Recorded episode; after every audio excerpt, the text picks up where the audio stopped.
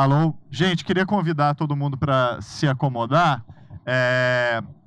A gente já vai dar início aqui à, à nossa varanda de hoje.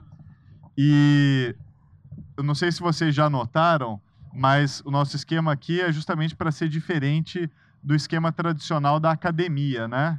Então tem cerveja, tem comida.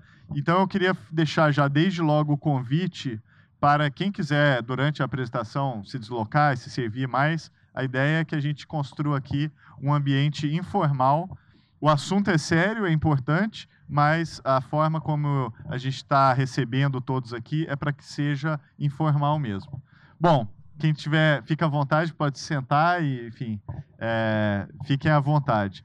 É só para me apresentar, eu sou Ronaldo Lemos, eu sou um dos diretores aqui do ITS, do Instituto de Tecnologia e Sociedade. Para quem não conhece o ITS, é uma instituição que trabalha justamente no impacto da tecnologia sobre os diversos campos sociais. Então, qual é o impacto da tecnologia para a economia, para a política, para o direito, para a ciência todos os campos sociais estão dentro do universo de pesquisa do que a gente trabalha. Essa semana, a gente está promovendo aqui o que a gente chamou de Semana Brasil Inovador. Começou com uma série de atividades é, na segunda-feira, algumas delas em parceria com o Comitê Gestor da Internet no Brasil é, e diversos outros parceiros que estão é, participando dos eventos aqui hoje. E a gente fez questão de organizar essa varanda aberta hoje para tratar de um dos temas que a gente considera dos mais importantes daqui para frente, que é decisões realizadas por algoritmos. A gente sabe e vai ver aqui hoje que os algoritmos estão presentes nas nossas vidas, quer a gente queira ou não.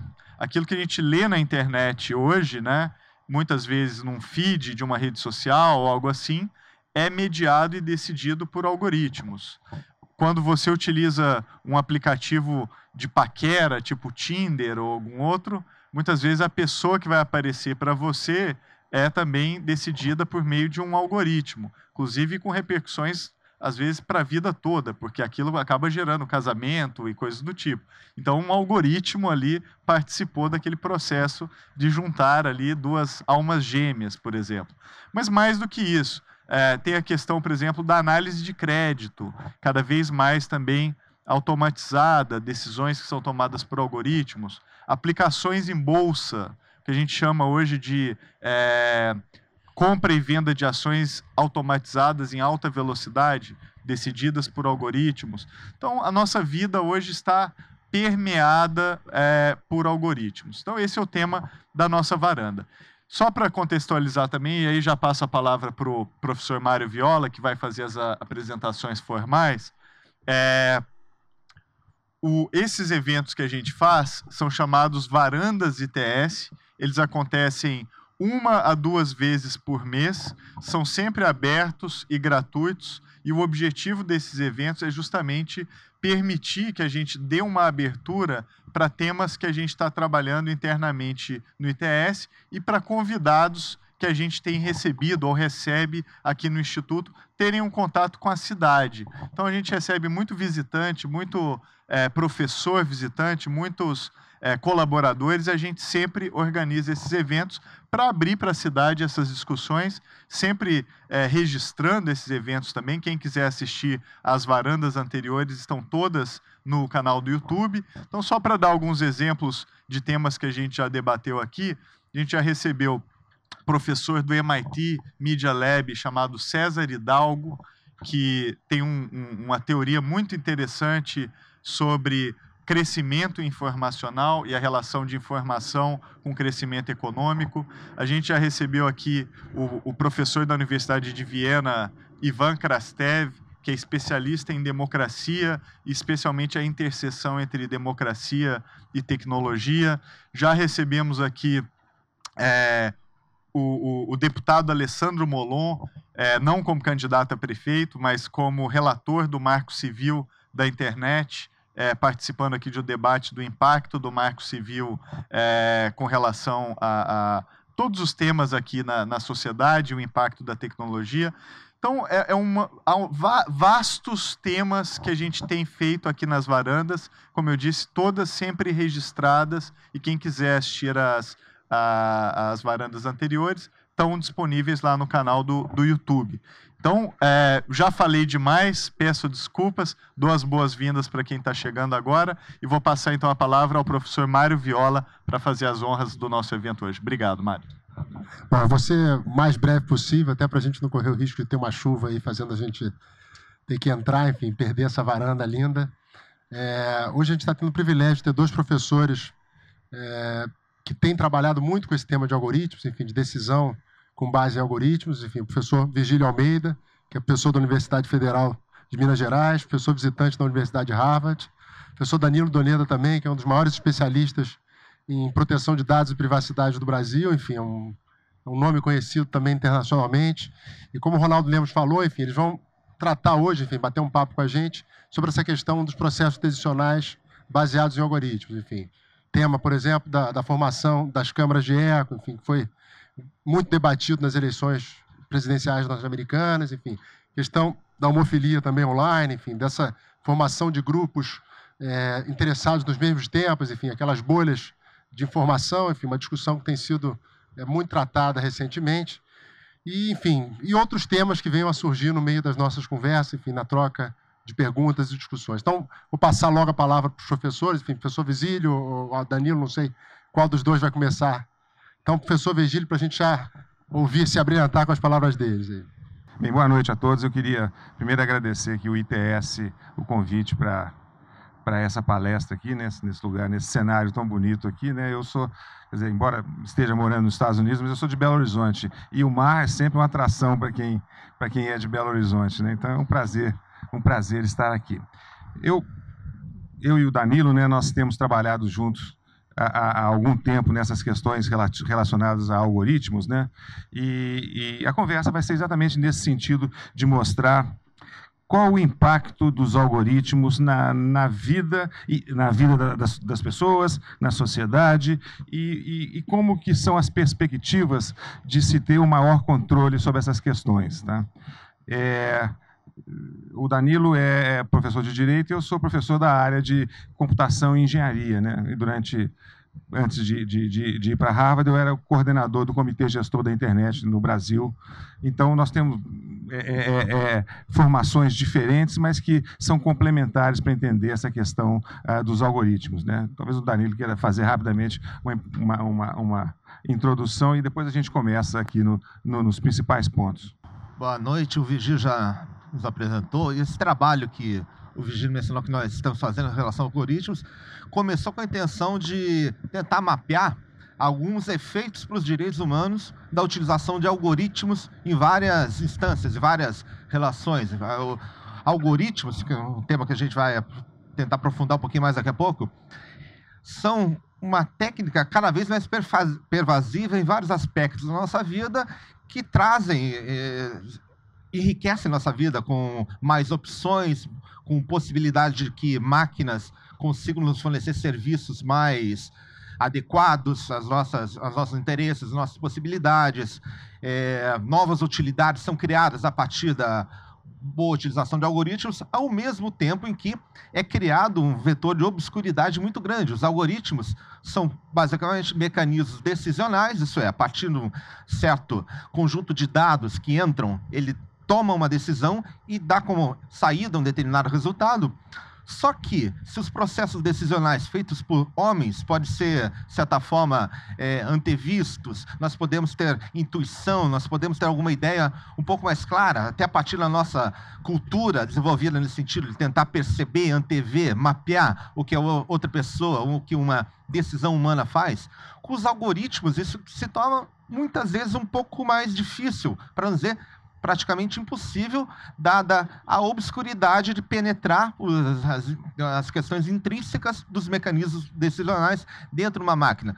Tanto é que, é, em qualquer das iniciativas que hoje em dia começam a aparecer de regulação, de tentar, de certa forma, é, categorizar algoritmos, propor um tipo de atuação do direito, da regulação sobre ele, a transparência desses processos é talvez o fator mais é, fortemente lembrado. Transparência em relação a tornar mais claro para as pessoas o que acontece dentro daquilo que alguns autores chamaram de uma caixa preta. Uma, isso é, aquele mecanismo decisional onde a saída depende da entrada, mas o que acontece no meio é muitas vezes um mistério. E esse mistério, além de ser uma curiosidade, um fator novo em si, ele faz com que mudem as relações de poder.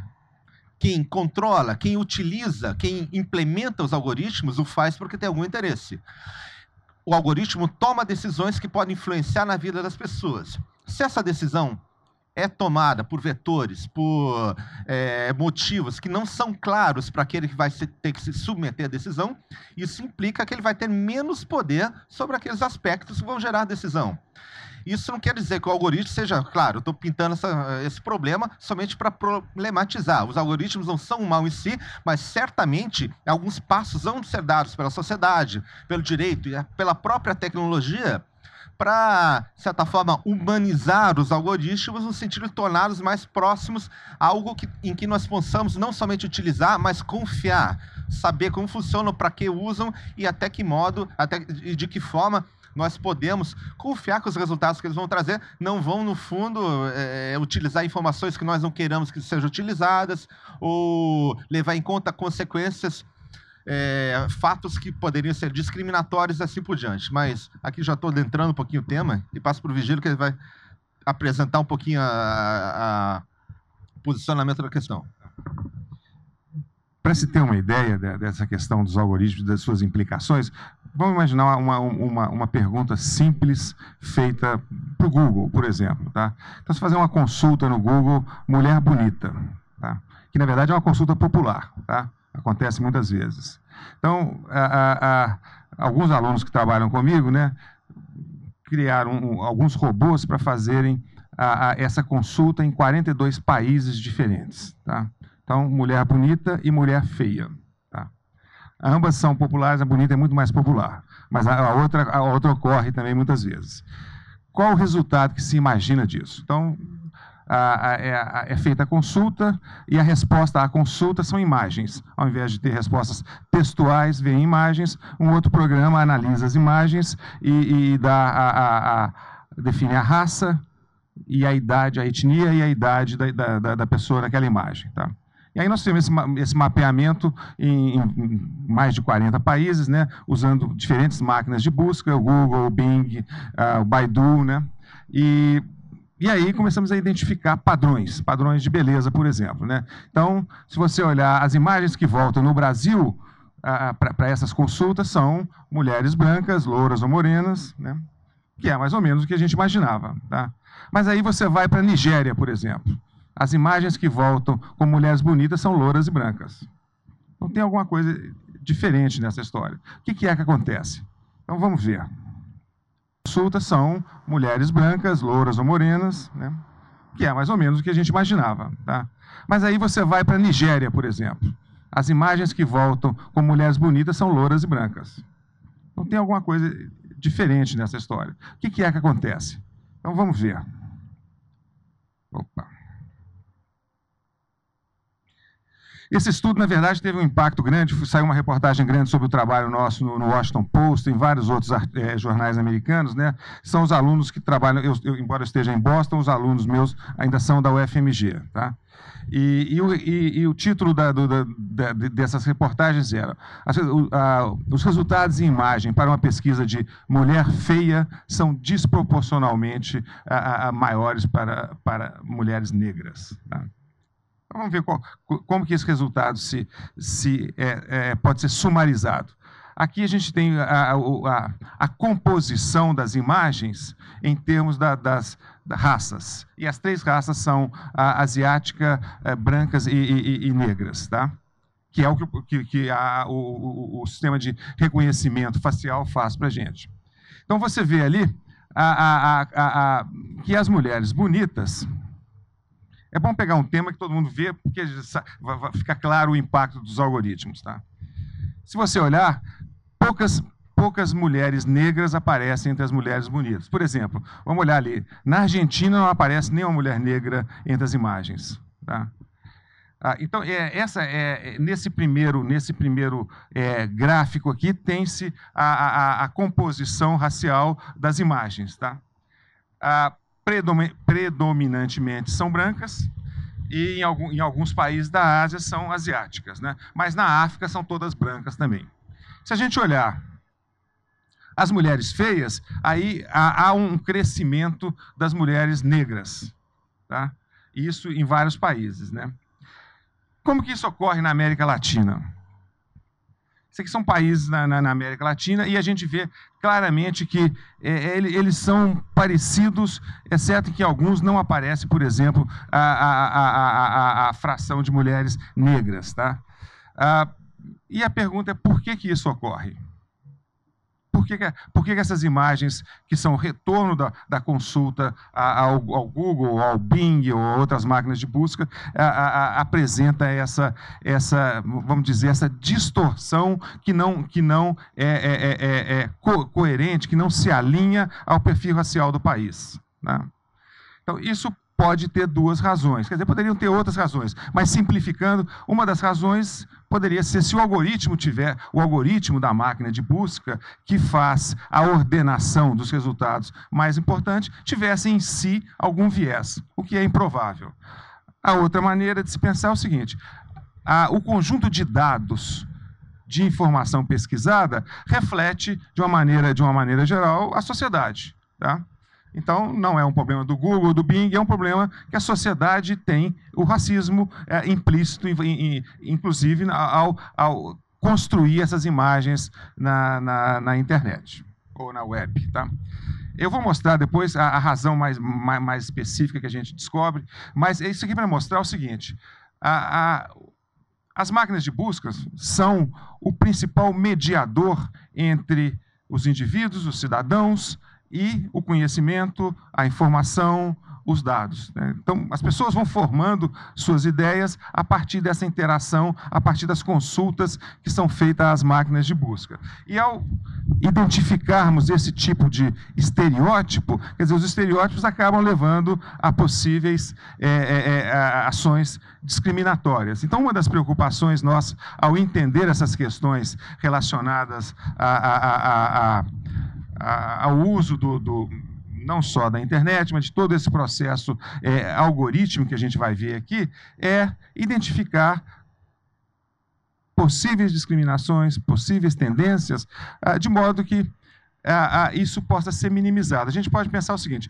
os algoritmos tornam a vida mais, é, vários aspectos da vida mais eficiente. Você encontra as informações que quer rapidamente. Você usa o Waze para saber como ir do lugar aqui de, do Flamengo ao Leblon da maneira mais rápida possível. Isso são facilidades tremendas que, que reduzem a complexidade, por exemplo, de um ambiente urbano feito do Rio. Então esse é o lado, é o lado positivo e cada vez mais importante por causa da escala que as coisas ocorrem. Então, o Waze é usado por 50 milhões de pessoas. O Facebook, onde você interage com várias ideias e várias pessoas, 100 milhões de pessoas. No mundo inteiro, 1 bilhão e, e 700 milhões. Então, tudo isso é, é possível por quê? Porque você tem processos algorítmicos que decidem as questões. Por outro lado, em algumas situações, os algoritmos podem ser detrimentais a certos grupos de usuários, a certos grupos que ah, ah, ah sofrem mais o efeito ah, detrimental ou negativo desses algoritmos. Então, nós vamos mostrar alguns exemplos aqui. O Danilo vai me, me ajudando aqui nas questões, vai, vai complementando. Então, se a gente olhar esses processos de. Os algoritmos são, vão aos poucos substituindo o humano na tomada de decisões. Tá? Então, quando eu falo, eu, ao invés de chegar numa livraria e perguntar lá o livreiro que eu conheço, qual o livro legal que saiu é, esse mês que você me recomenda? Eu faço isso indo ao, a, a, Amazon e a hora que eu entro já falo, olha, os livros que, os livros que são recomendados para você são esses, esses e esses. Essa recomendação é por acaso? Não, ela não é por acaso. Ela tem uma série de, de considerações do meu histórico, do meu histórico, dos, dos, livros que eu já usei no passado, que eu já comprei no passado, do, dos produtos dos livros que eu já usei.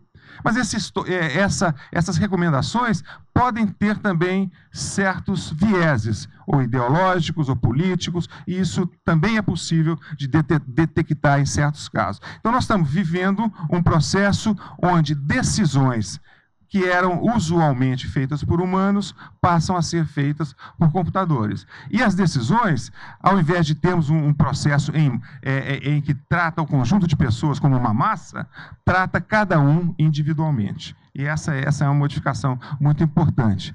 É, se eu consulto a, a, qual, qual o melhor é, o restaurante para ir no Rio aqui agora, e se o Danilo faz o mesmo, localizado aqui do meu lado, nós vamos ter respostas diferentes. Eu sou vegetariano, o Danilo não é vegetariano, não, né? Então, eh, nós vamos ter respostas diferentes baseados no, em, em, certas informações. Mas podemos ter respostas diferentes também que dizem, por exemplo, olha, o, o, pessoal que pensa como você vai no restaurante tal, o pessoal que pensa feito Danilo vai no restaurante tal. E isso vai criando outros fenômenos que nós vamos ver aqui, que são frutos da personalização de todos esses serviços que ocorrem na, na internet no dia a dia.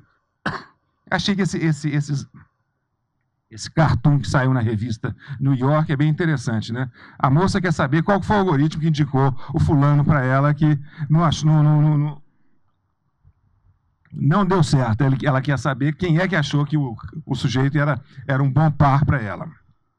Pois bem, mas essas coisas, ah, de uma maneira mais, mais, mais interessante de, de, de ver o problema, nós temos de um lado aqui o mundo material, que é o que nós vivemos, e, é, e, e o mundo físico. Tá? O que acontece agora é que, é, em, em adição a esse mundo material, a gente tem o mundo online. Ambos são mundos reais. Tá? Porque muitas das, das, nossas ações ocorrem dentro desse, desse, de, de, desse mundo online ou desse mundo virtual. E o que, é, o que, que é a preocupação nossa de, de, de, estudar, na verdade, Danilo, eu e mais um colega americano estamos trabalhando num livro sobre essa temática. É que muitas das de, decisões que eram tomadas nesse mundo material pra, passam a ser tomadas no mundo, nesse mundo virtual. Vou dar um exemplo.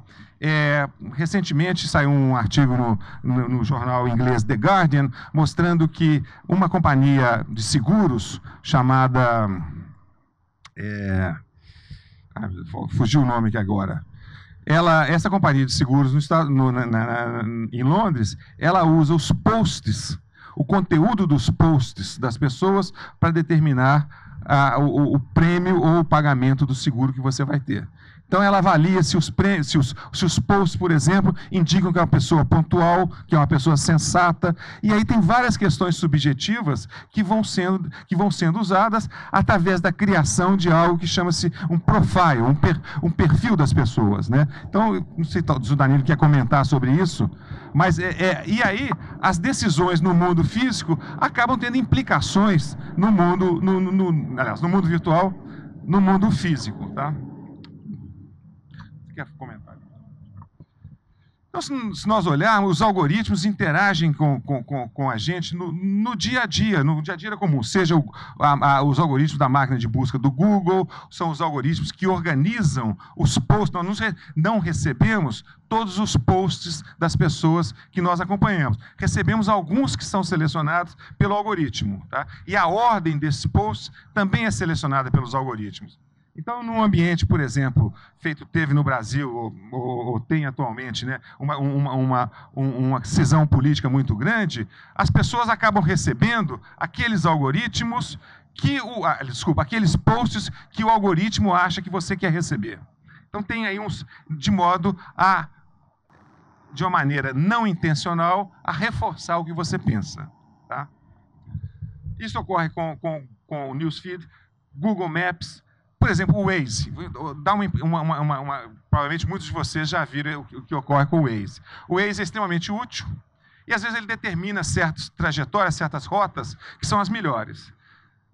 Várias, várias é, é, regiões de cidades dos Estados Unidos têm entrado com ações contra o Waze, porque eram ruas é, é, ruas calmas, ou, ou, ou, vizinhanças calmas, onde o Waze joga o trânsito e o trânsito passa a ser pesado, porque é o, o lado mais fácil de se passar. Então, as implicações dos algoritmos a, ocorrem em, em, vários casos. Então, a, a Amazon, a, o, o, Outlook, da, da, todos eles fazem uso de um algoritmo para personalizar e para manter as pessoas mais tempo nessas plataformas. Eu vou falar o que, que são os algoritmos, depois eu passo para o Danilo aqui. Basicamente, o tradicional a tradicional é, visão de algoritmos era uma sequência de instruções, onde você é, é, escrevia o código que seguia aquela sequência de instruções e, de uma certa forma, o programador sabia o que, iria acontecer, ou o analista sabia o que ia acontecer em função dos dados. O que nós temos agora é uma mudança de, de, de visão completa. Você passa de uma sequência de instruções para os programas que são chamados de machine learning, que identificam padrões ah, de associação em grandes massas de dados e, a partir daí, tomam certas decisões. Então, o processo fica muito menos claro quando visto do lado de fora. Eles são diferente, é, significantemente diferentes dos programas tradicionais e a, aumentam essa opacidade dos algoritmos feito, é, nós já falamos aqui.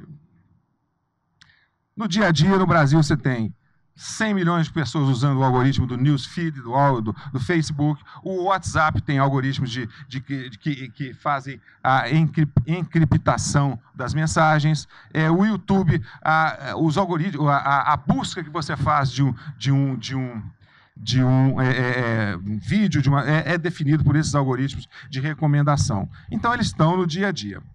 O, o que nós estamos chamando aqui é, é, é, desse processo é o processo de digitização da sociedade, onde é uma combinação de internet, mais dados e mais algoritmos. Esse é o processo de mudança que leva a, a esse mundo virtual, online que nós estamos falando.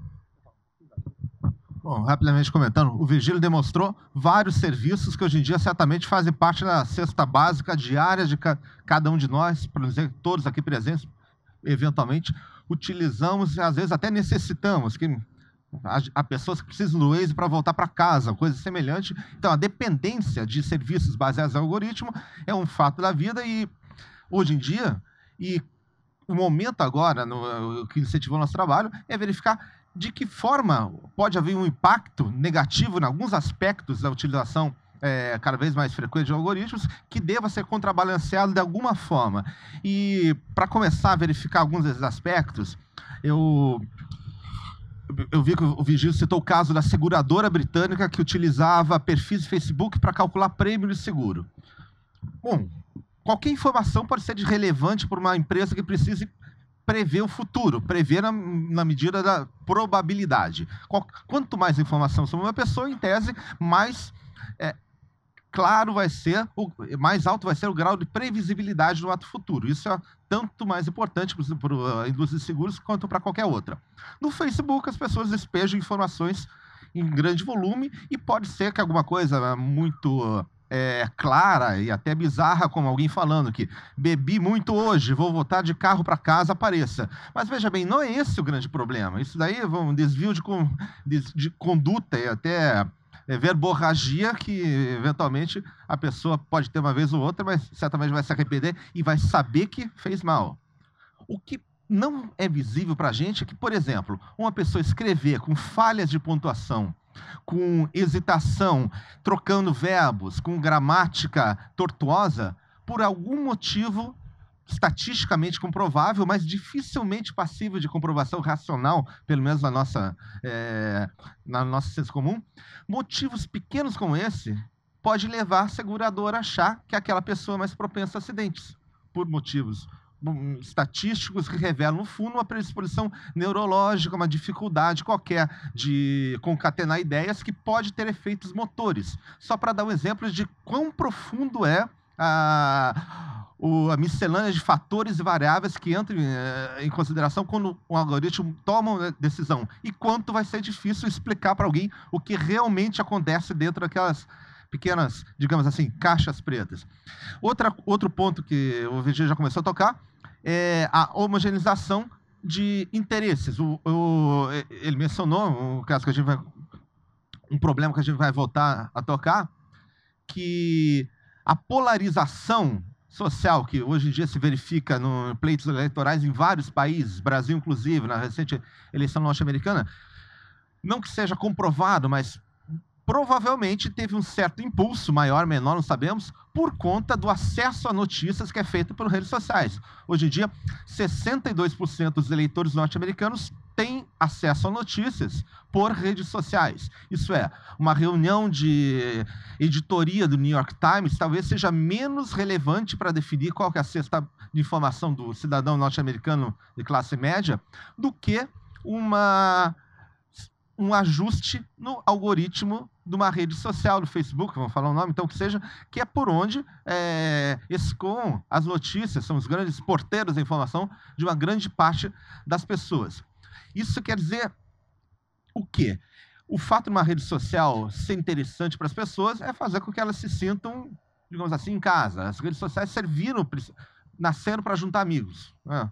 é, fazer com que as pessoas se comunicassem com as outras. Cresceram, estão se tornando alguma coisa diferente, muito maior, muito mais complexa e muito mais interessante. E por isso mesmo elas vão ter novas dificuldades, novos desafios, e esse é o momento no qual esses desafios estão sendo encarados. O desafio ao qual me refiro agora é o seguinte: se eu falo somente com pessoas que eu conheço, ou majoritariamente que eu conheço, a probabilidade de que as pessoas que eu conheço e tenho relacionamento constante tenham opiniões parecidas, ou ao menos não muito antagônicas às minhas, é maior do que se eu tivesse acesso a pessoas randômicas pela rua, numa sala de aula, se eu estiver no ambiente educacional ou mesmo no trabalho.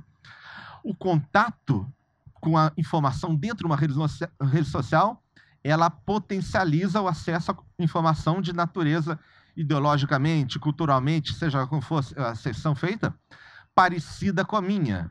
E, o, e a falta, a, a, diminuição no acesso à diversidade da informação é um elemento que pode diminuir, inclusive, o, caráter demo, a, a, a, própria pode causar um próprio déficit de democracia numa, numa sociedade, no sentido que a pluralidade de ponto de vista, a pluralidade no acesso à informação é uma, é um, uma pré-condição para a livre escolha no processo democrático e em outros processos de conhecimento também, para não dizer que a diversidade é um elemento importante na própria biologia.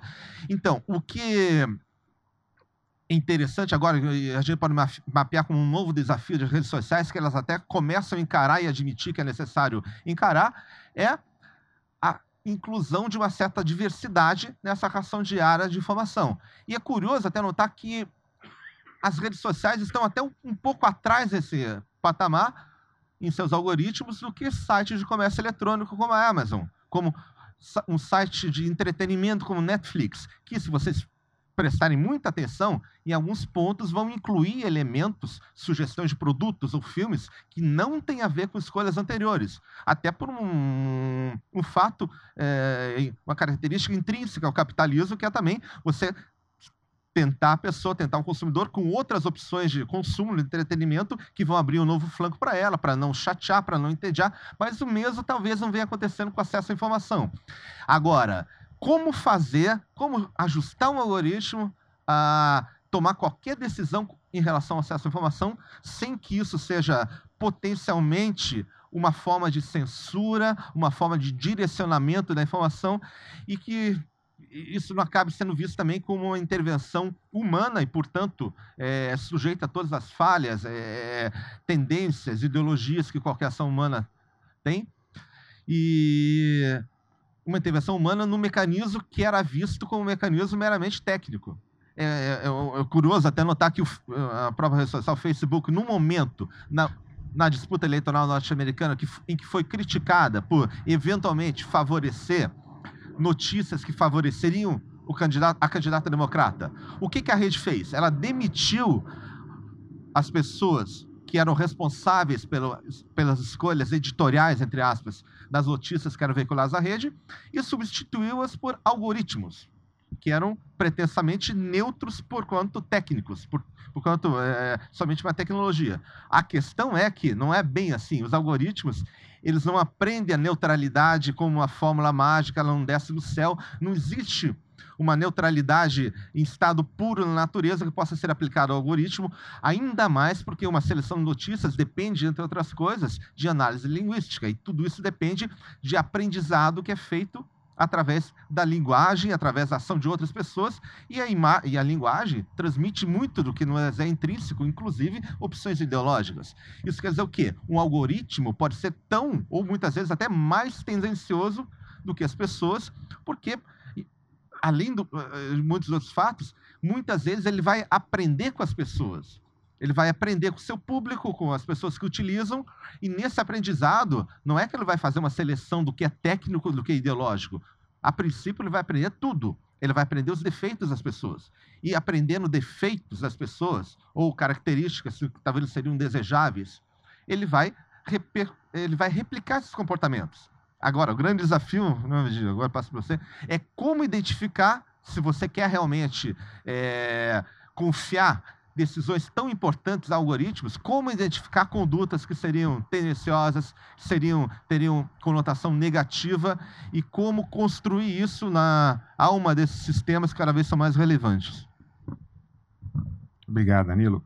Pois é, o que a gente vê é que vários desses algoritmos acabam dirigindo as pessoas de uma maneira ou de outra seja no trânsito, sejam nas escolhas, por exemplo, pelas informações, mas muitas vezes são escolhas que as pessoas não, não é, têm influência. Por exemplo, se você vai obter um visto nos Estados Unidos, as, as notícias recentes mostram que a, a, o Departamento de é, é, Controle de Imigração pretende usar posts como parte da análise dos pedidos de, de, de visto.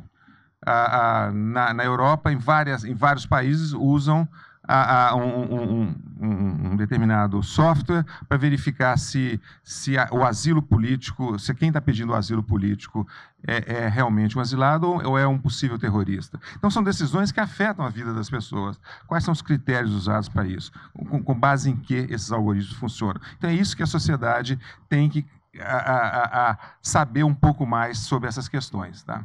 Eu vou pular algumas coisas aqui, mas o ponto que o Danilo também reforçou é que nós temos um conjunto de informações, seja numa máquina de busca, seja num site de comércio eletrônico, seja na solicitação de um serviço ao governo, de um serviço ah, de crédito, por exemplo, um conjunto de regras e de procedimentos que nós não sabemos o que é externamente e determinadas decisões que afetam a vida das pessoas. Então, isso é chamado de um black box algorithm. Tá? O que acontece muitas vezes, e isso tem sido criticado na imprensa americana, é que muitas vezes nem sempre as pessoas que escreveram esses códigos sabem explicar qual porque determinado resultado foi, ah, foi, foi, foi é, obtido pelo algoritmo para uma certa pessoa, por exemplo. Eu vou mostrar alguns exemplos concretos aqui. Tá?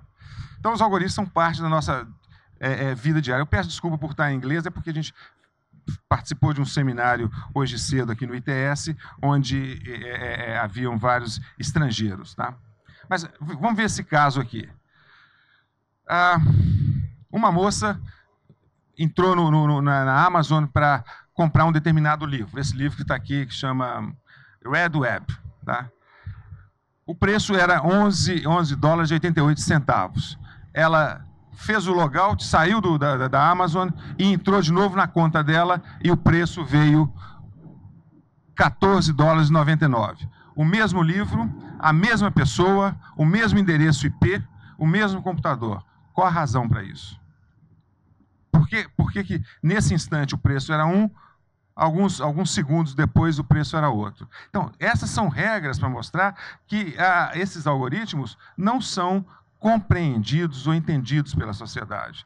Provavelmente tem regras que levaram a isso. Também nos, externamente nós não sabemos quais são. Outro caso, existe nos Estados Unidos uma, uma aceleradora de startups chamada Y Combinator, que uh, tem, recebe propostas de, de startup, de, de projetos de startups para serem aceleradas do mundo inteiro. A primeira fase desse, desse processo é um, é um programa é um, programa baseado em, em, em, aprendizado de máquina, né, que seleciona algum, algumas dessas propostas que, que são, então, é, analisadas por um comitê humano. Tá? Pois bem, nessa entrevista aqui, o, o, o, jornalista pergunta ao responsável pela, pela Y Combinator nesse processo o que, que quais são o, o que, que você busca ao usar um programa para selecionar algumas startups. Ele fala assim, não sei, não sei como é que se chega a, a, aos resultados. Então, os resultados ou as decisões que são tomadas não são claras muitas vezes. E cada vez eh, isso ocorre mais porque são questões. O, a, esses programas, esses algoritmos, são extremamente complexos.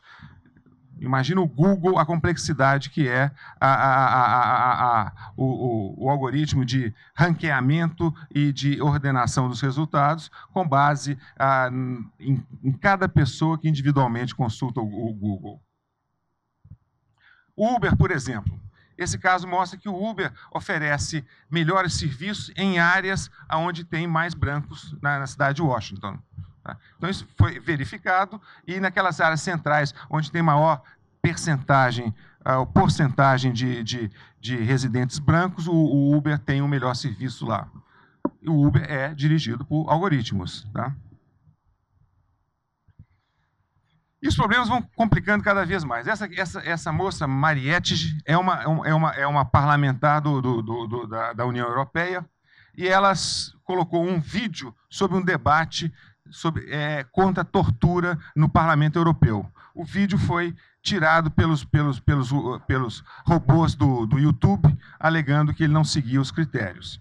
E ela pergunta: uma discussão do Parlamento Europeu não, não satisfaz os critérios da comunidade? Quer dizer, é, na verdade, você tem. É, é, um, problema difícil, porque o Google, no caso do Facebook, aliás, do YouTube e o Google, o algoritmo tenta preservar certas questões. Mas, ao, ao mesmo tempo, como se trata de um algoritmo, certos valores humanos são, são às vezes, é, é, é não, não compreendidos, certos sinais humanos não são compreendidos. Tá? Então, essas questões, é, é, é, essas, essas questões entre o que é humano e o que é resolvível por algoritmos são questões difíceis. O Facebook censura, por exemplo, imagens de, de nudez. Ah, esse, esse, esse, esse, esse, essa reportagem do Le Monde mostra que um, um mamograma foi censurado por causa disso. Depois o Google restaurou, o, o, Facebook, o YouTube depois restaurou isso. Mas o algoritmo, essa compreensão do contexto, às vezes foge a esses algoritmos. Tá? Outra coisa que, a, a, com base nessas informações que cada um de nós é, coloca no, no, no, Facebook, por exemplo, né, é, das suas interações, o, o Facebook acaba tendo maneiras de desenhar o perfil de cada um, político inclusive. Então, se é liberal, moderado ou conservador. E isso é feito através de pequenas, de pequenas é, é, é, é indicações tiradas dos posts e dos amigos. Por que, ele faz isso? Porque depois isso pode ter uma utilidade na, em processos de, de, de publicidade. Tá? Mas esse, o que você coloca ali é simplesmente uma parte do indivíduo. E você generalizar o indivíduo e dar, um, e dar ao indivíduo um certo rótulo com base naquilo, às vezes vai além do que, do que pode ser feito.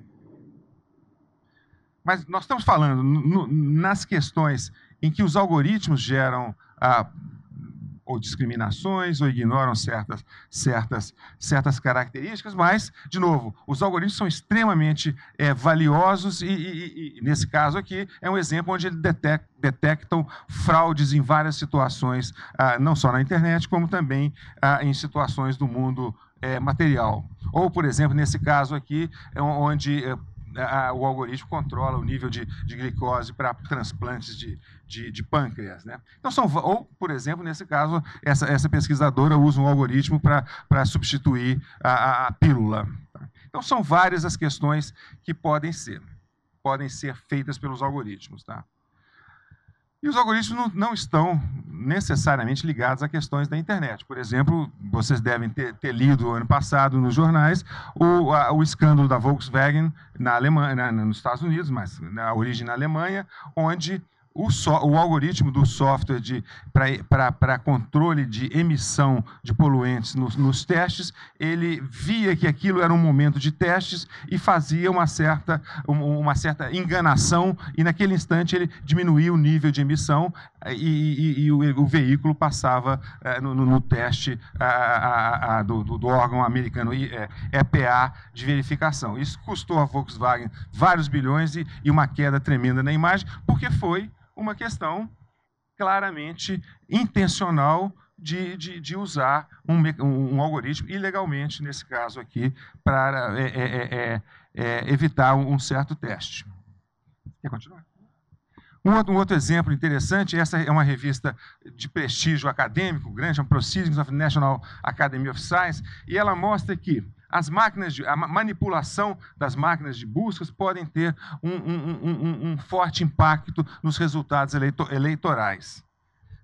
E, e, eles fizeram uma série de simulações mostrando que específico, aonde que pode, que, de que forma você pode alterar a percepção dos candidatos com uma máquina de busca. Por exemplo, definindo a, a, a, a posição na, na, nas respostas do, dos candidatos. Tá? Então, por exemplo, se você é, coloca um candidato sempre, sempre numa posição é, é, favorável, né, nas primeiras posições da ordenação, aquilo pode ter um impacto. As pessoas focalizam as primeiras posições e acham que as primeiras posições são as informações mais confiáveis ou mais verdadeiras. Então, nesse caso aqui, especificamente, eles mostraram que um, um, uma ordenação de resultados de busca com, com um certo viés, pode mudar as preferências de voto de, de, de eleitores não, não decididos ainda em até 20% desses eleitores.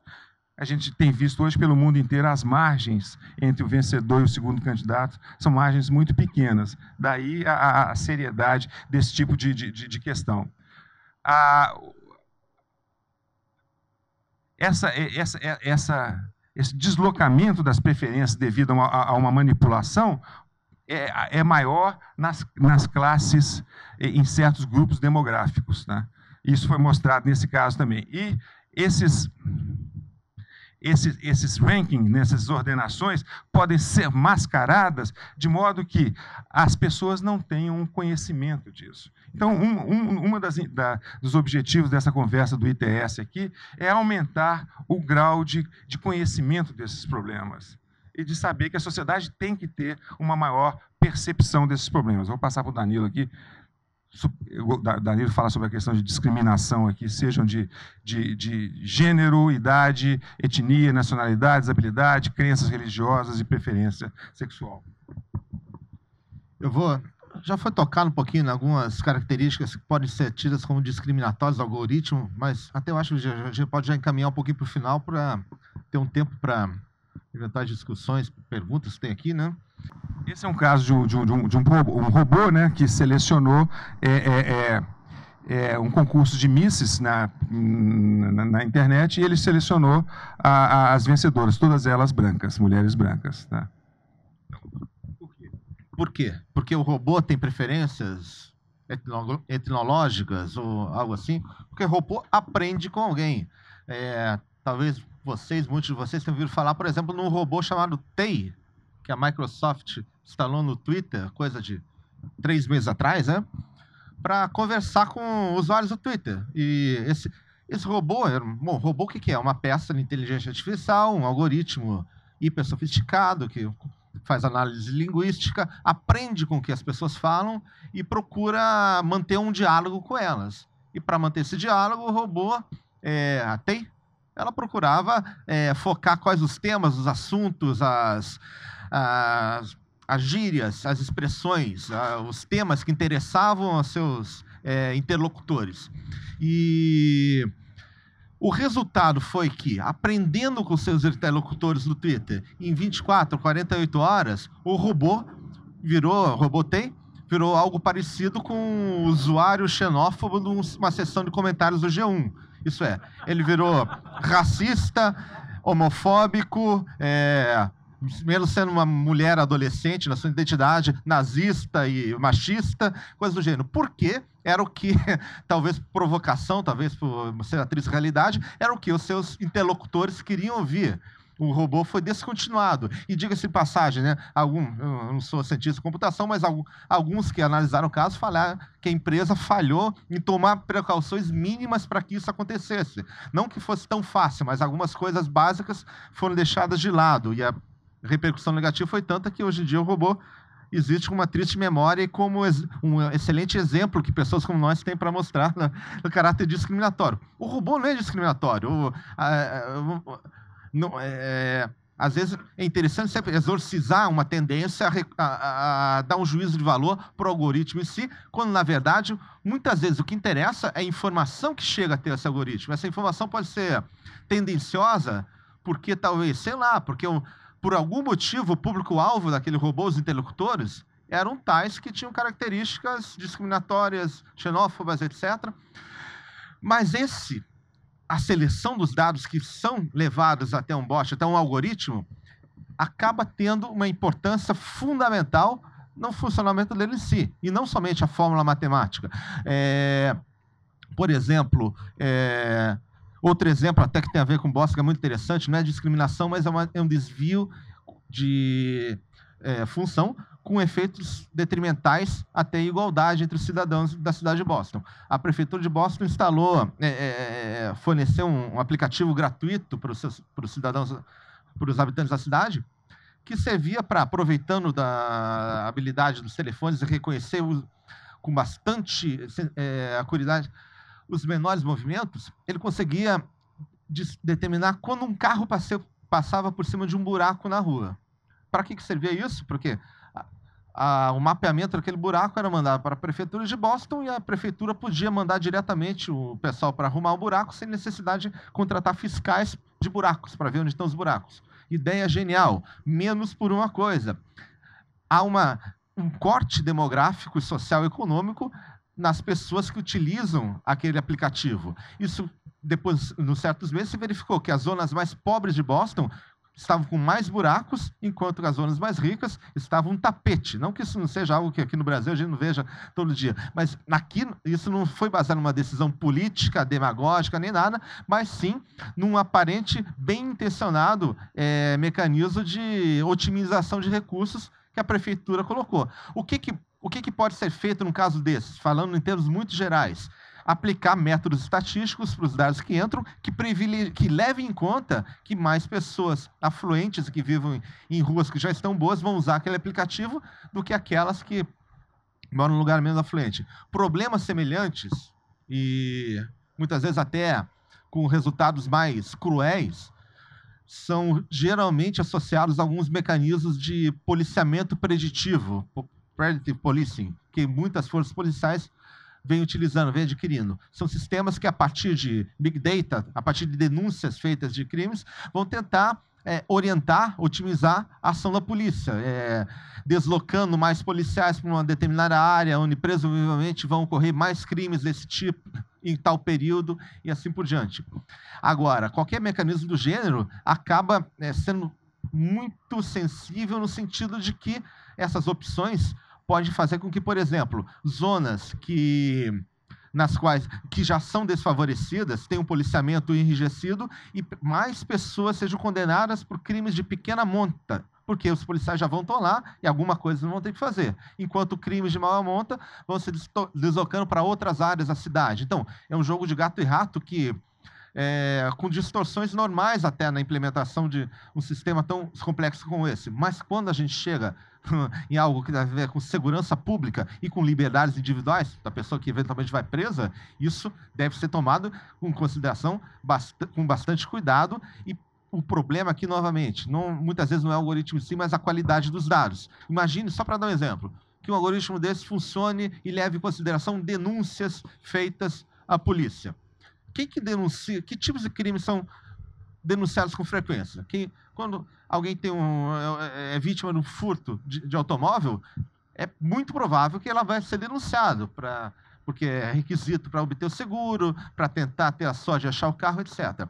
crimes de natureza sexual, crimes domésticos, violência doméstica, é muito dificilmente, raramente é, reportada. Um algoritmo que não leve em conta essas variações pode privilegiar, por exemplo, o policiamento em cima de crimes patrimoniais em detrimento de outros tipos de crime, que eventualmente pode prejudicar justamente minorias e grupos mais vulneráveis, que são justamente aqueles que sofrem com violência doméstica. E assim por diante. Dizendo isso para quê? Para dizer que a, a, na raiz dos problemas de discriminação, muitas vezes, está um tratamento inadequado dos dados que entram no algoritmo. E e agora queria passar vigília, não sei se a gente já pode caminhar para o final para ver o quê. Esse é um caso também para se ter a ideia da, da, importância de quão crítico são essas questões de algoritmos. A justiça americana, em, vários, em várias regiões, é, cada estado tem a sua, as, as suas políticas próprias, né, tem usado algoritmos para ajudar os juízes a fazer, a dar a sentença. Tá? Esses algoritmos, muitas vezes, é, é, acabam tendo, justamente por razões que o Danilo falou, é, um, um, viés, um bias em relação a algum, algum grupo da sociedade. Então, nesse caso aqui, que foi investigado amplamente e, e, e, e relatado na imprensa americana, né, a,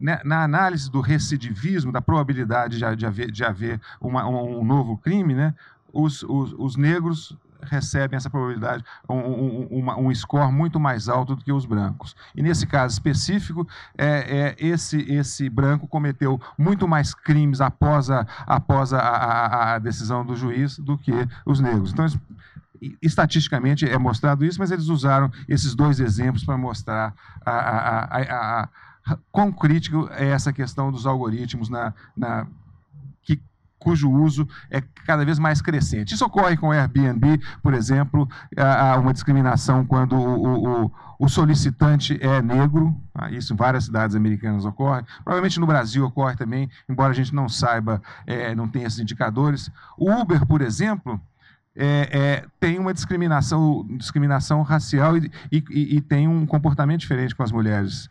Ah, dois exemplos.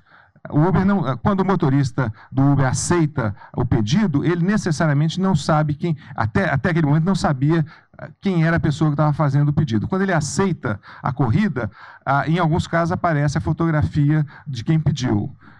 O que ele pode fazer se houver um, um certo, um certo racismo ah, por parte dele? Ele pode cancelar cancelar a, a, a, aquele, aquele pedido. E isso foi verificado em, em Boston e Seattle, que os cancelamentos é, é, para é, pessoas negras é, as taxas de cancelamento são muito maiores do que para pessoas brancas. O mesmo ocorre com as mulheres, onde as possibilidades de. Isso é um estudo sério que foi publicado pelo National Bureau of Economic Research, que mostra que as mulheres, por exemplo, os motoristas do Uber acabam levando um, a, a, a, um trecho maior, a um, a um, itinerário maior do que, do, do, do que para os homens. Tá? Então, são várias questões, e isso algumas são é, é, é, identificadas pelos algoritmos, outras os próprios algoritmos acabam gerando essa possibilidade. Tá? Esse caso aqui, por exemplo, a Amazon tem um, um programa nos Estados Unidos chamado Prime, que, que é, entrega a, a, os pacotes no mesmo dia. Ela entrega no, é, no, nas regiões onde há maior é, é, é, é porcentagem da, de população negra, ela não entrega. Então, de novo, você vai vendo sérios, vários sinais de, de, de, de ou de discriminação, contra, contra certos grupos. Isso aqui foi um estudo que nós fizemos, eu vou pular, nós já, já falei sobre eles. Ah, o, o, o, Danilo mencionou essa questão. Os, os, os, problemas vão ficando cada vez mais complicados. Esse caso do Facebook é o que eles chamam de trending topics. Aqueles tópicos que, que tinham mais atenção eram feitos por editores humanos. Aí os, a, os, partidos conservadores nos Estados Unidos acharam que estavam sendo prejudicados pelos editores humanos. Aí o Facebook demitiu os editores humanos e substituiu por algoritmos. O resultado é que o trending topic passou a ter notícias falsas. Então, esse caso dessa, dessa, dessa apresentadora da Fox, saiu uma notícia de que ela teria apoiado a, a, Hillary Clinton alguns meses atrás. Então, que ela fosse demitida da Fox. Só que era uma notícia falsa. Tá? E aí, o Trending Topics do Facebook colocou isso como uma das primeiras notícias.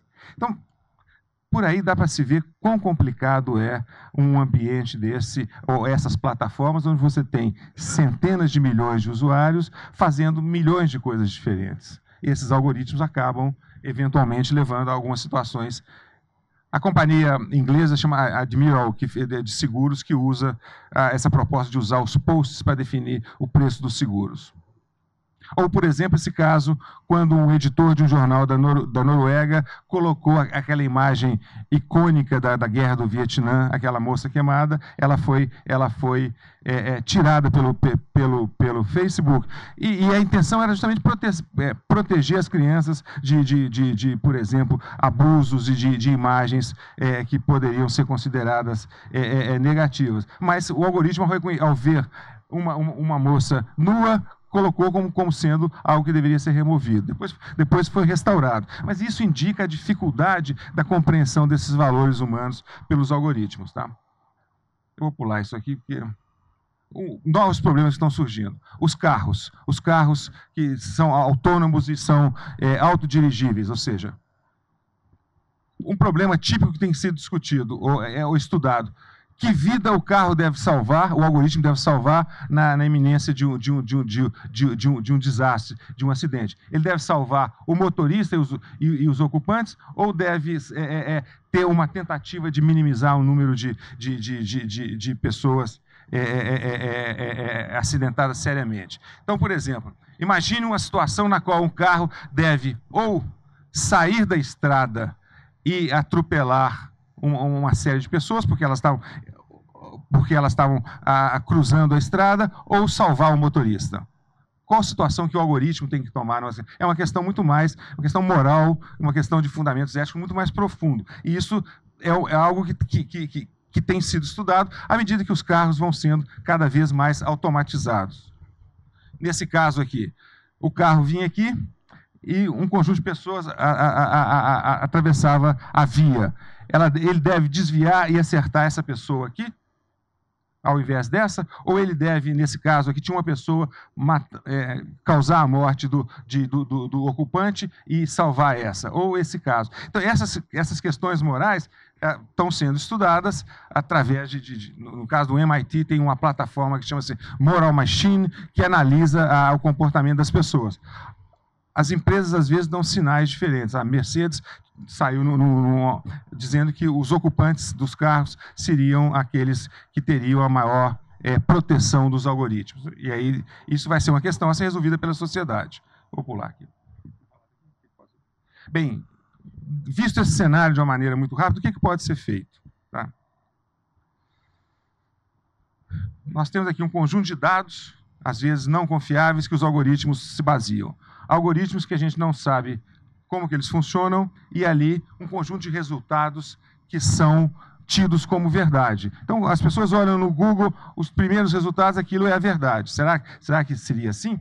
Então, as questões vão ficando mais complicadas dessa forma. E o que, que pode ser feito para ao mesmo tempo, manter todos esses benefícios e esses resultados positivos que essa digitalização da sociedade tem, tem cada vez mais, mas minimizar, mitigar esses efeitos negativos. Tá? Eu não vou, não vou é, detalhar sobre isso, mas, por exemplo, a Europa já tem uma proposta de uma, uma, modificação na lei de proteção de dados que, em 2018, os cidadãos que são afetados por uma decisão algorítmica podem solicitar a, a, a, o direito à explicação, ou seja, a, plataforma tem que explicar por que, que aquela decisão que afeta a vida dele foi tomada daquela forma. Tá? Isso, se você quiser falar, Dani, sobre isso, mas eu vou só deixar esse. Ah, esses aqui são os princípios que, que se discute hoje, principalmente nos Estados Unidos, maneiras de tornar os algoritmos mais responsabilizáveis pelos, pelas ações feitas por essas plataformas. Então, primeiro, ter a responsabilização. Quem é responsável? Vamos pegar o caso do, do, dos carros autônomos. O responsável é o, a empresa, a, a, montadora que fez o carro, é quem desenvolveu o algoritmo, é o motorista naquele momento. Onde está a responsabilidade é, é legal disso? A, é, a capacidade de poder explicar por que, que uma decisão foi tomada. e não em termos técnicos de mostrar a, a, a fórmulas ou, ou, códigos imensos, mas explicar ao cidadão por que aquela decisão foi tomada daquela forma. A precisão da decisão, de modo que a minimizar erros. A possibilidade de se auditar o, a, a, a, execução, a, a, obtenção dessas, dessas decisões, ou seja, definir quais são os passos que foram feitos até aquela decisão. E manter um senso de justiça desses algoritmos. Então, esses são princípios que a União Europeia, a sociedade americana é, discute para de, para que a sociedade conviva ao mesmo tempo com os benefícios dessa automação acelerada e minimize eh, os problemas negativos, faça, eh, tenha uma mitigação dessa, de, desses efeitos detrimentais a, a, trazidos pelo, pelo uso cada vez maior e em maior escala dos algoritmos. Vou comentar, o Virgílio mencionou o chamado direito à explicação, que seria uma forma de funcionalizar o problema da transparência, que já foi mencionada, da obscuridade do que acontece dentro do algoritmo. E aqui vale até um comentário, porque é, existe uma, um, um certo método, uma, uma cláusula já presente em algumas leis desde os anos 70, que hoje em dia parece um pouco visionária, mas não é tanto se a gente pensar que hoje em dia o problema que a gente está enfrentando com os algoritmos nada mais é que uma versão potencializada e agora hum, realmente é, imponente de um dilema que talvez filosoficamente já foi enfrentado desde os anos 50, que é a, a, o surgimento de máquinas que podem tomar decisões sozinhas, que fazem coisas que aparentemente dependeriam do raciocínio intelectual sem intervenção humana. Na época, pensava-se nos cérebros eletrônicos, os computadores que na, que hoje em dia, vistos com a nossa tecnologia de hoje, tinha uma capacidade tremendamente inferior e eram plenamente incapazes de fazer sequer um resquício de, dessas decisões complexas e, e praticamente quase é, assombrosamente, assombrosamente humanas que os algoritmos de hoje fazem. Mas, se, mas, já se pensava e qual seria o papel do ser humano numa sociedade na qual a máquina iria intervir em várias situações, tomando decisões sobre ele. E talvez o cinema tenha retratado como ícone máximo nessa preocupação o computador House, 2001. E não por coincidência, já nos anos 70, várias leis de proteção de dados começaram a surgir quando surgiram, com uma cláusula que dizia o seguinte: as pessoas não podem ser submetidas a uma decisão tomada por meios exclusivamente automatizados, sem que tenham direito a uma explicação, a um, sem que possam recorrer ao ser humano para que lhes explique quais foram os critérios que foram tomados em conta para que aquela decisão fosse feita. Essas cláusulas sobreviveram até hoje, e esse chamado direito à explicação do novo regulamento Europeu de Proteção de Dados, nada mais é que a nova veste desse velho direito que está em várias leis, inclusive faz parte do nosso ordenamento jurídico, porque a lei do cadastro positivo, lei 2414, tem o direito a recurso a um ser humano quando uma decisão automática sobre crédito é negada e ainda afirma a possibilidade de que é, essa possibilidade essa decisão possa ser revista. Não só a explicação, quanto a garantia de uma eventual revisão dessa decisão é garantida, é claro, no setor específico pelo direito brasileiro, mas aparentemente essa é uma cláusula que tem vocação hoje em dia para ser é, interpretada, incorporada em outras regulações que eventualmente tenham é, como objeto regular algumas ações, alguns atos referentes a algoritmos. E isso pode estar presente em várias legislações, e todas as europeias vai estar.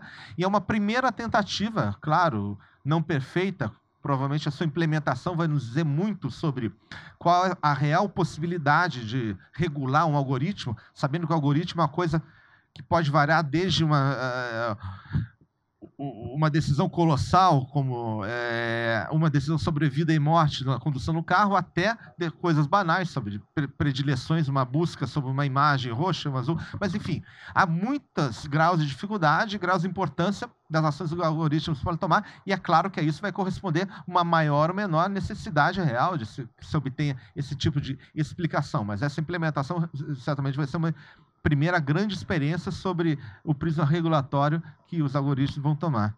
E você quer encerrar, Virgílio? só para se ter uma ideia da importância desse debate, isso foi uma conferência que a, a chanceler a, da Alemanha né, é, fez há poucos dias atrás, onde ela menciona que a falta de, trans, de transparência dos algoritmos coloca em, em, perigo o debate. Né? Então, é, é uma questão que hoje em dia cada vez é mais importante, principalmente nos ambientes aliás, em todas as áreas, mas que tem um impacto muito grande nas questões políticas, porque, justamente por causa dessas popularizações, dessa possibilidade de, se dirigir o debate para um lado ou para o outro. Então, para encerrar, o que alguns pontos que, que nós temos conversado e trabalhado nisso, a combinação da, da, da, da da ação humana junto com, com esses algoritmos é importante na governança desses sistemas uh, de decisão. Tá? Ah, há uma necessidade grande de pesquisa sobre tudo isso. E essas questões são questões multidisciplinares que envolvem a, a, o direito, a, a, filosofia, a ética, a tecnologia, a ciência da computação e deve ter a participação ampla dos, do, de todos os stakeholders da sociedade. Ah, deve haver regulação sobre isso. Isso é uma questão ah, que está em discussão em vários países. Ah, esse processo de governança da, da internet, de governança global do, do ciberespaço, é um processo em construção. É algo novo pela escala, pela, por essa sofisticação tecnológica, pela complexidade, que os países vão tentando a, a, a estabelecer suas, suas regras locais e, ao mesmo tempo, essas regras locais têm que se é, é, é, é, interligar na questão global, já que nós estamos falando de um, de um espaço que, que vai além da, dos limites territoriais. Então, é, é, o objetivo era esse, trazer quais são essas questões que às vezes é, é, passam despercebidos da sociedade, mas cujo impacto é, é, é, presente no dia a dia, que as pessoas às vezes não percebem é, é, esse impacto. Então, o objetivo era justamente aumentar a, a, a conscientização sobre esses problemas. Obrigado. Obrigado. Obrigado, Danilo, Virgílio. Enfim, eu vou abrir para um, algumas perguntas, enfim, se alguém tiver só peço para assim, ser o mais breve possível para a gente dar oportunidade para mais pessoas falarem. Tá? Só diz o seu nome, quem se apresenta. Boa noite, meu nome é Eduardo Meirelles, trabalho na Multirio, uma empresa do município ligada à área de educação aqui do Rio de Janeiro, e achei muito interessante o tema, me senti é, participante de um debate do roteiro do próximo episódio de Black Mirror, né? Que não deixa de ser interessante, interessantíssimo. A pergunta é, é no caso, usando o exemplo Facebook, né? então a gente tem algoritmos que resolvem a nossa timeline.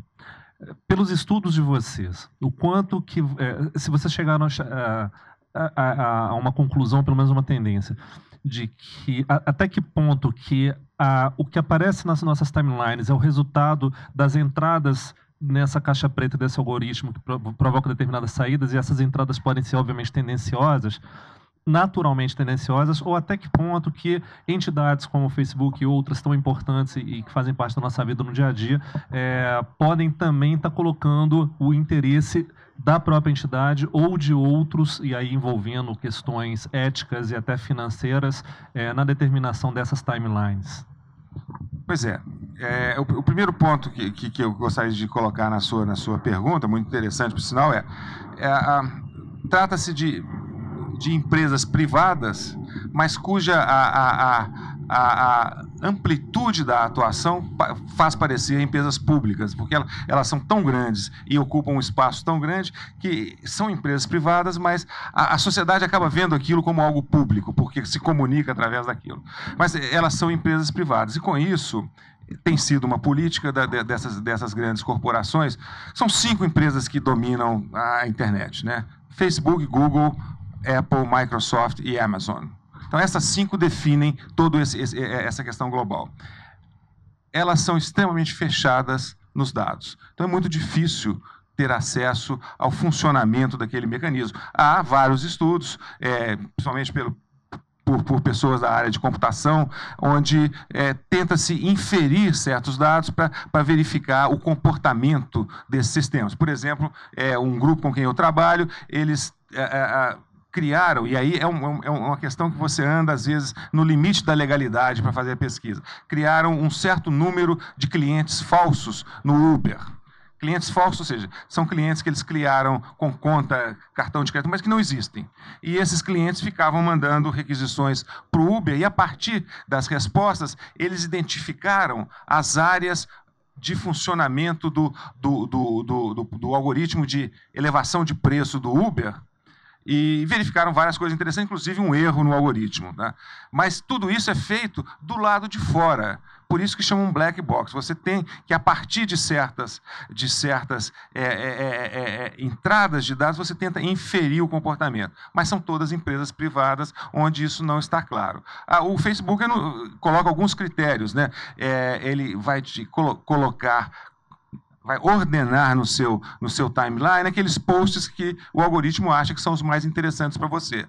Então, são aqueles provavelmente vindo daqueles, daqueles amigos com que você comunica mais, daqueles posts que têm maior, maior é, é, repetição, eles são, são mais é, compartilhados. Então, tem uma série de regras assim. Um, um, um estudo ano passado que chamou a atenção foi uma professora da, do Berkman Center, onde eu sou também professor associado em, em Cambridge, né, nos Estados Unidos, ela fez o seguinte estudo.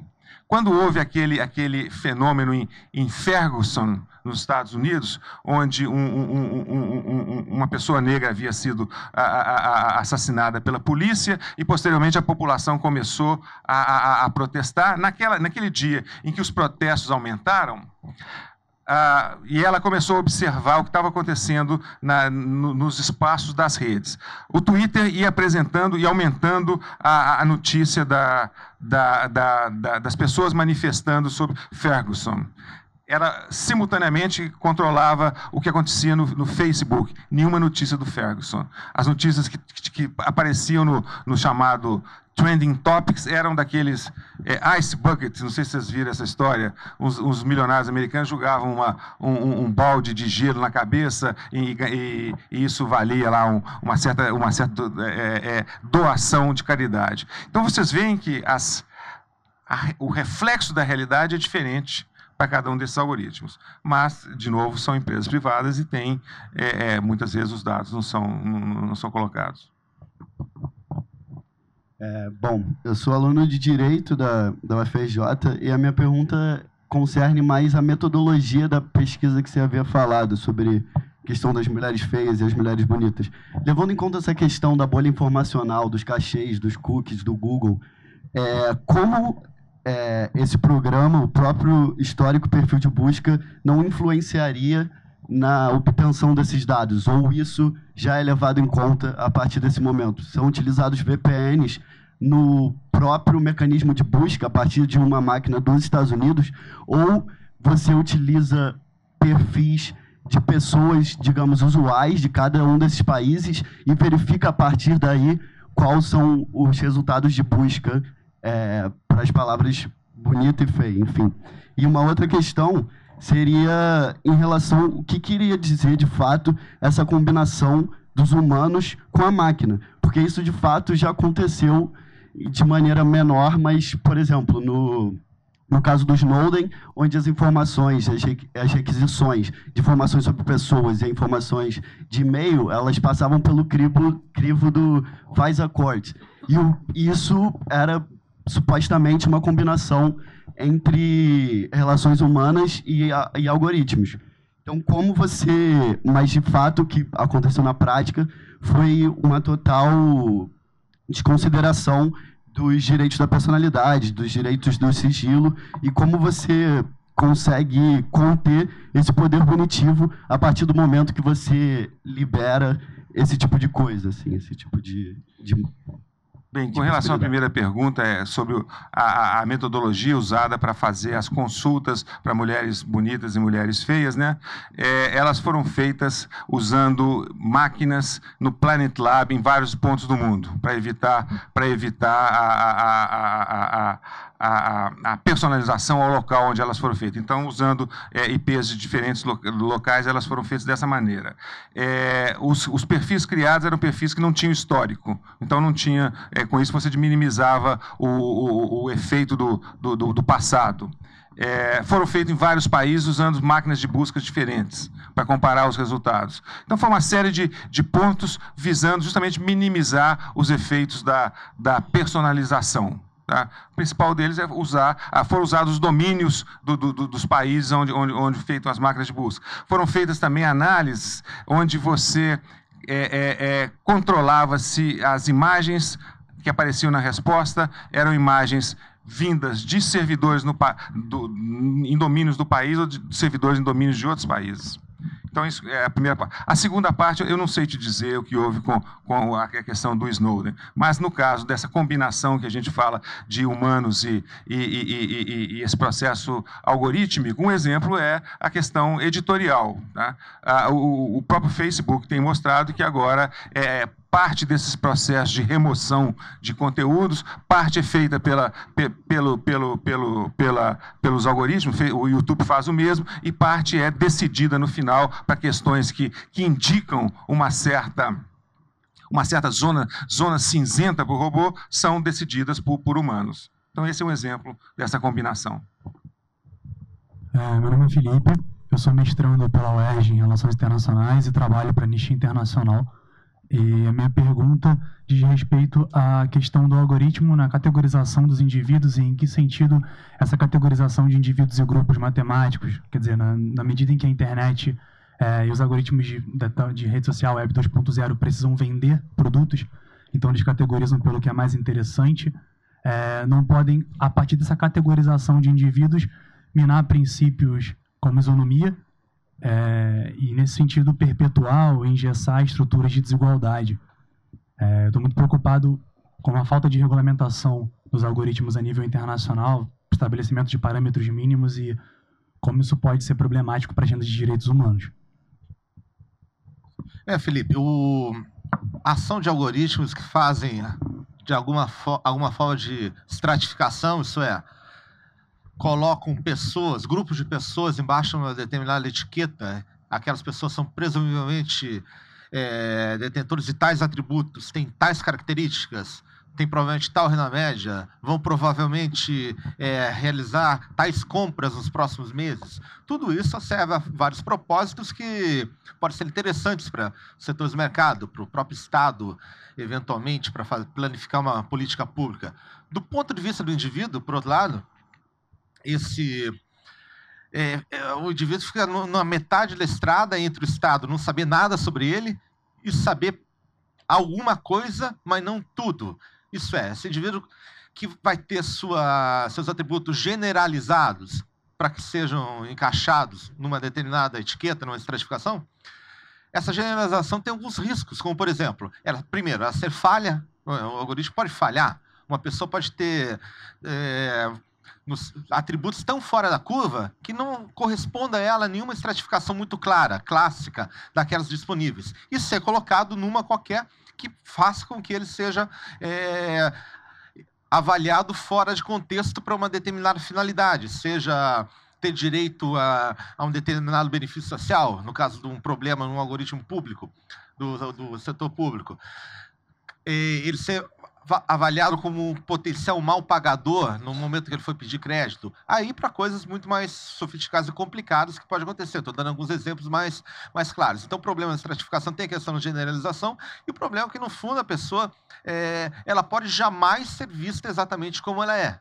O que talvez seja um, é, algo que não, não, nós não possamos ter é, ilusão que possa acontecer num, num momento qualquer, numa sociedade na qual as pessoas menos e menos se reconhecem pessoalmente e mais e mais se reconhecem através de dados. E reconhecer pessoas através de dados tem toda uma série de outros eh, potenciais de falha que em alguns momentos são maiores, outros menores que no relacionamento pessoal.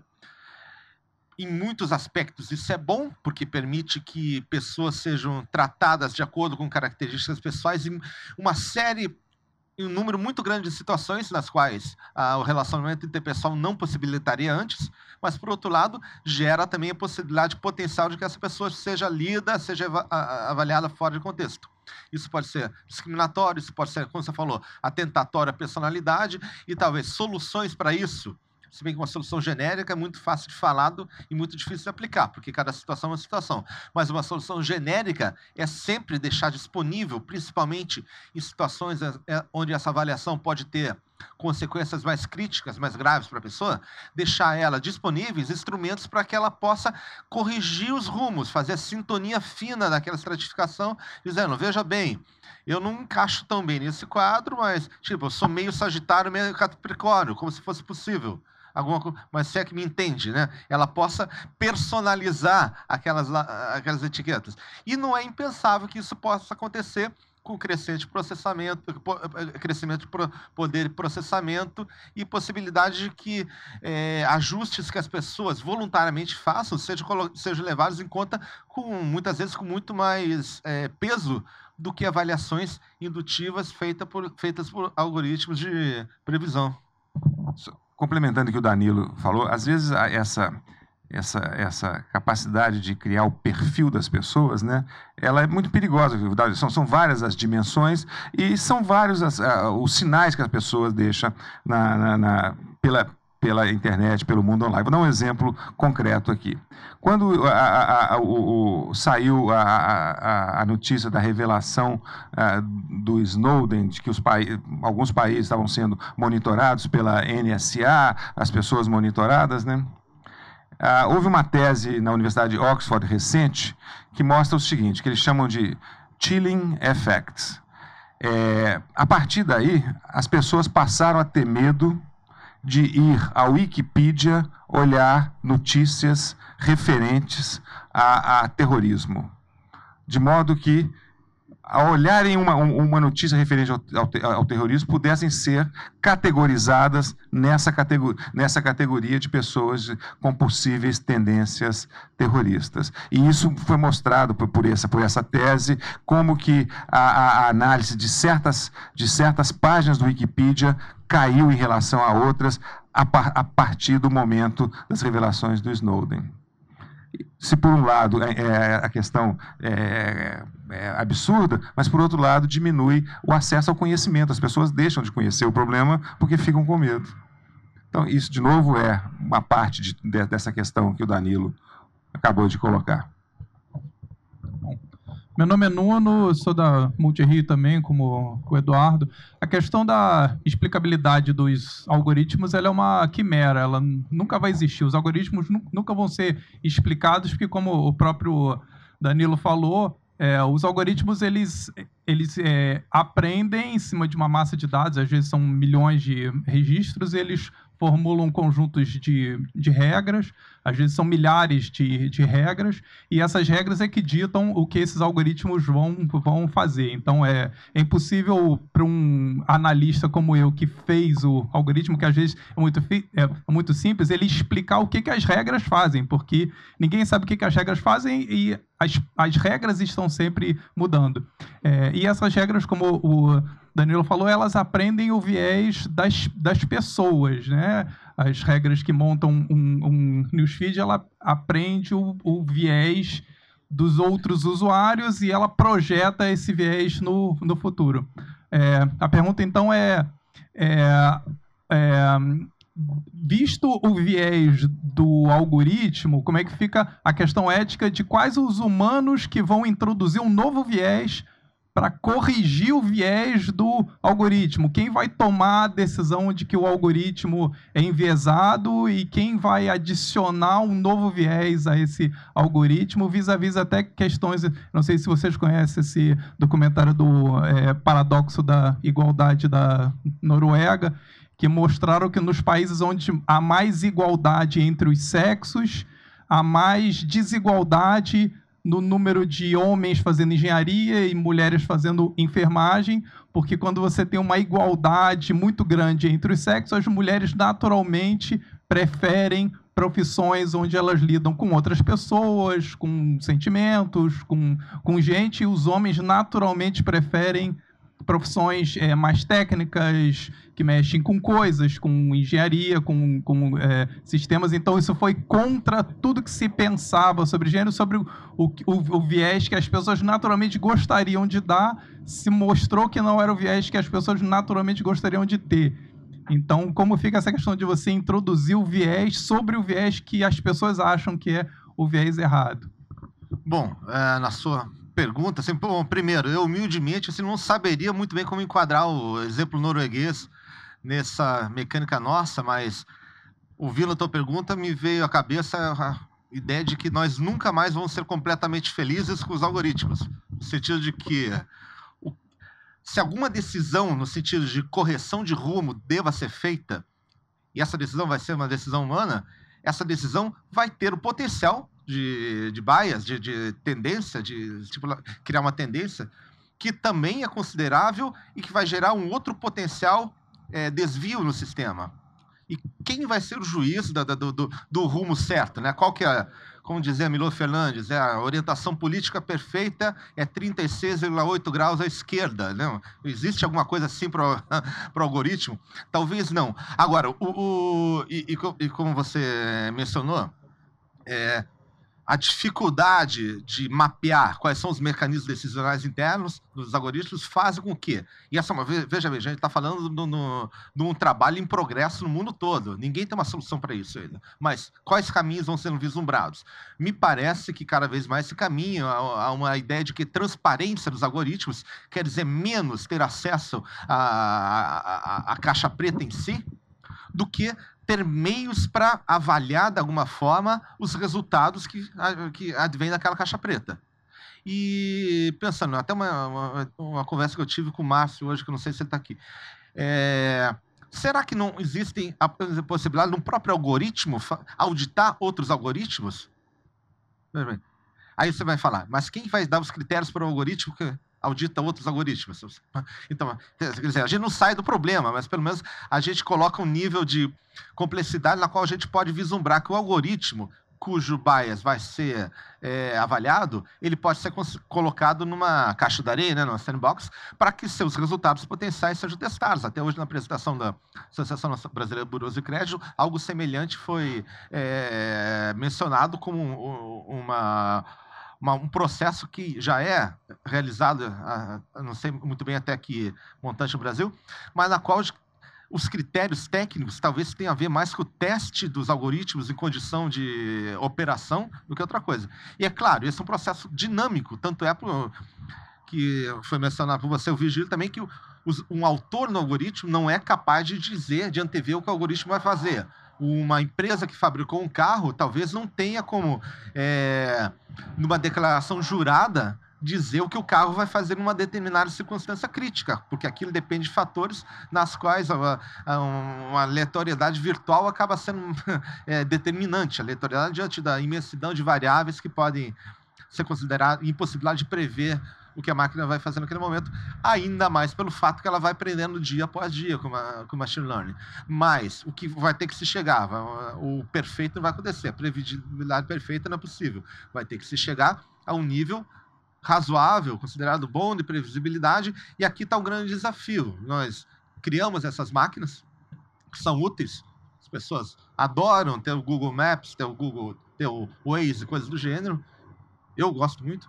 E só que você tem um desafio que também deve ser enquadrado e enfrentado com as mesmas ferramentas técnicas de tornar aquele processo é, ob aparentemente obscuro algo que possa ser traduzido em linguagem humana no sentido de que possa se determinar de quem são as responsabilidades, quais são os critérios mínimos.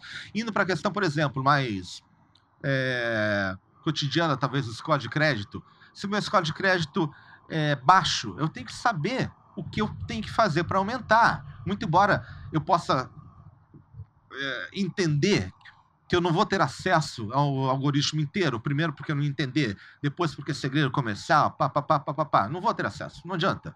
Mas, se eu não tiver clareza sobre o que eu tenho que fazer no próximo ano para melhorar meu score, eu vou te dizer o seguinte: veja bem, a indústria não está fazendo seu papel no sentido de se forçar a ser minimamente transparente para que se possa confiar nesse serviço. Né? Eu vou uh, parar, por exemplo Bom, não vou continuar isso, porque ia falar de voto eletrônico, que já não é o caso. É, eu, é, o Danilo tocou num, no no ponto que muitas empresas procuram, que é criar o que eles chamam de algorithmic accountability, ou seja, definir a responsabilização desses algoritmos vai ser feito por outros algoritmos. esse é um processo em andamento. Bom, pessoal, acho que a gente já. Porque senão já tenho várias outras pessoas e, e amanhã a gente tem um outro evento de manhã cedo. Enfim, Danilo tá, veio de Buenos Aires, tem um evento amanhã de manhã cedo, Virgília amanhã volta, depois vai para os Estados Unidos, enfim. Queria agradecer mais uma vez a disponibilidade deles de estar nesses dois eventos, enfim, no mesmo dia. E agradecer a todos pelas perguntas interessantes, enfim. Se alguém tiver alguma pergunta que queira deixar, enfim, depois encaminha aqui para o pessoal do ITS, a gente passa para eles e, na medida do possível, eles vão, Vamos comentar. Obrigado a todos, uma boa noite, espero que tenham gostado, enfim, da, dessa ótima discussão de hoje.